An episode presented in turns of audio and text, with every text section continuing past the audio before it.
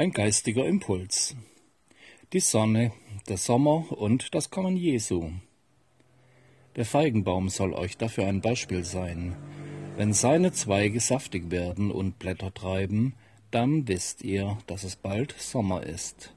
Das steht in Matthäus 24 im Vers 32.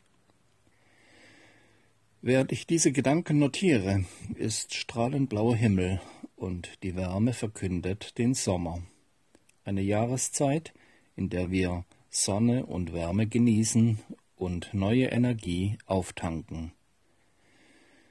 Jesus hat in seiner Rede über das Ende unserer Welt ein Beispiel des Sommers eingefügt.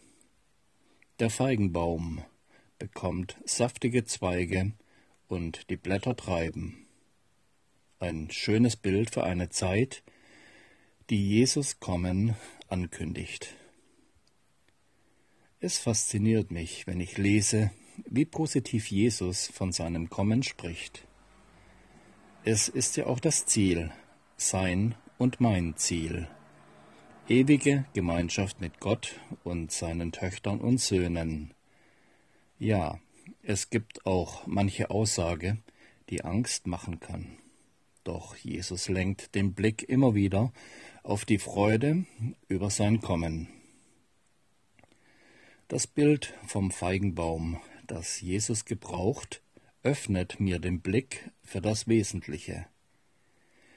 Dorthin schauen, sich im Leben etwas bewegt. Um verantwortungsbewusst in dieser Welt zu leben, ist es wichtig, ganz genau hinzuschauen, nicht zu berechnen, nicht Ängste zu verbreiten und auch nicht zu spekulieren.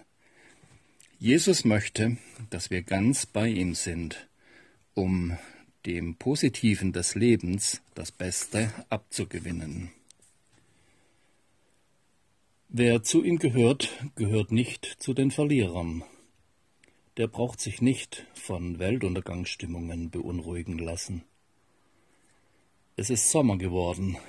Schon das ist ein Zeichen, dass Gott zu seinem Wort und zu unserem Leben steht denn der Sommer wird nicht aufhören, bis Jesus kommt.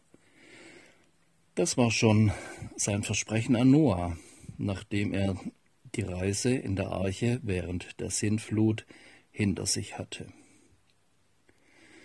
Wir dürfen uns am Sommer erfreuen, die Strahlen der Sonne wohltuend aufnehmen und die Wärme genießen.